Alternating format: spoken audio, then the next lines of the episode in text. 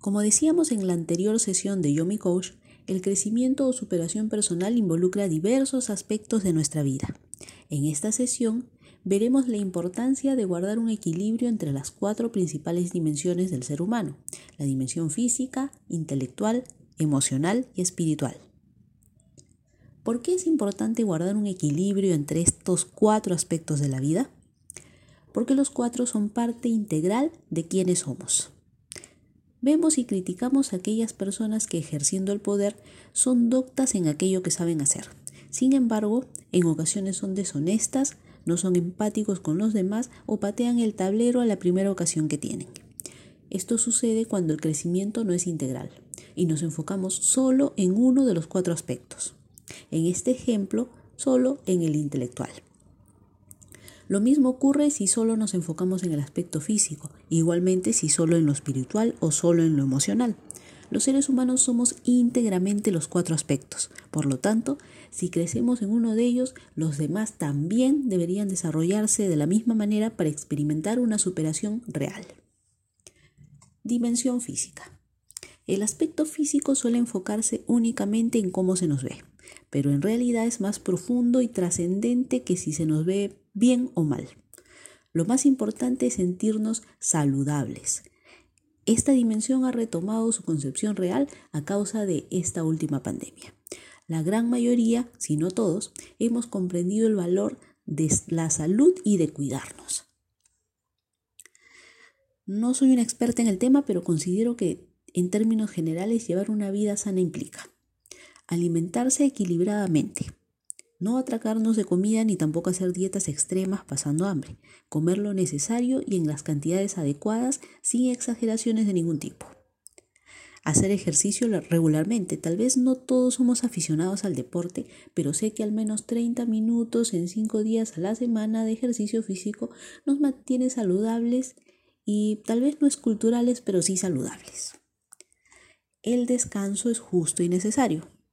Aunque el día a día no nos deje dormir oportunamente y la cantidad de horas necesarias, es bueno hacer un esfuerzo en este aspecto, porque nuestro cuerpo necesita dormir.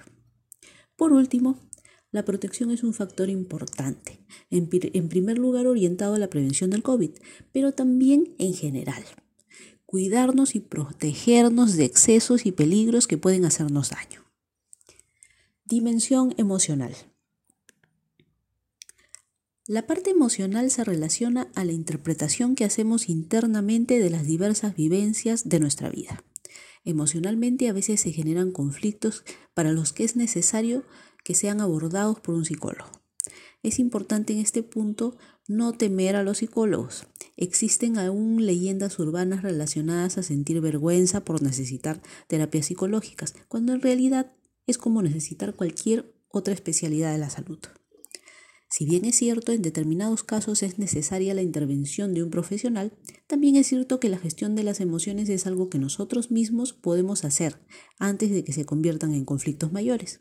Existen teorías y técnicas diversas para gestionar nuestras emociones, como la inteligencia emocional y gestionar también nuestras competencias personales y sociales para relacionarnos mejor con nosotros mismos y con los demás. Dimensión intelectual. La dimensión intelectual se refiere a nuestra parte racional y nuestra parte creativa. Es fundamental desarrollarlo no solo para desempeñar el trabajo que realizamos, es imprescindible para la solución de problemas, y no me refiero a los matemáticos de la escuela, me refiero a esos problemas del día a día que a veces nos quitan el sueño y nos angustian. Recuerdo a mi profesora de matemática.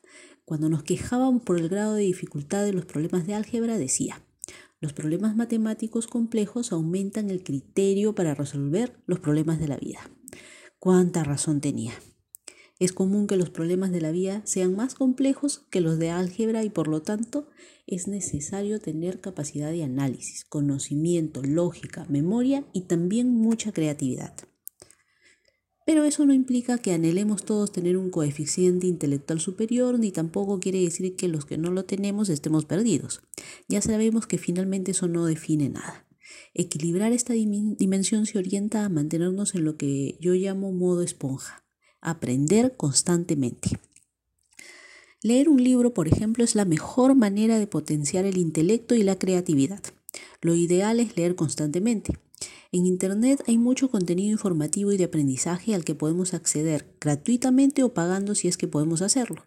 Las conversaciones son gratis y si escogemos temas interesantes ejercitamos también nuestro intelecto y creatividad. Por último, los pupiletras, crucigramas, acertijos, sudoku y contenido similar son muy buenos también y se pueden encontrar en Internet. Dimensión espiritual. El aspecto espiritual es aquello que se relaciona con nuestra esencia, con encontrar un sentido a estar vivos y comprender que esta vida llegará a su fin. Tal vez es la dimensión menos desarrollada en los últimos tiempos.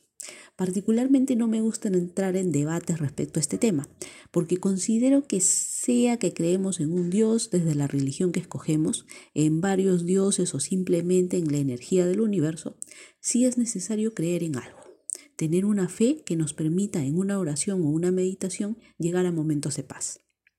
Los vacíos espirituales suelen ser motivo de consecuencias devastadoras como el suicidio, por ejemplo pues es cierto que somos seres inteligentes capaces de lograr muchas cosas, pero no siempre podemos lograrlo todo, y es en el fracaso y el dolor cuando la necesidad espiritual se acrecienta. Veremos ampliamente más aspectos relacionados al crecimiento personal en las futuras sesiones de Yomi Coach.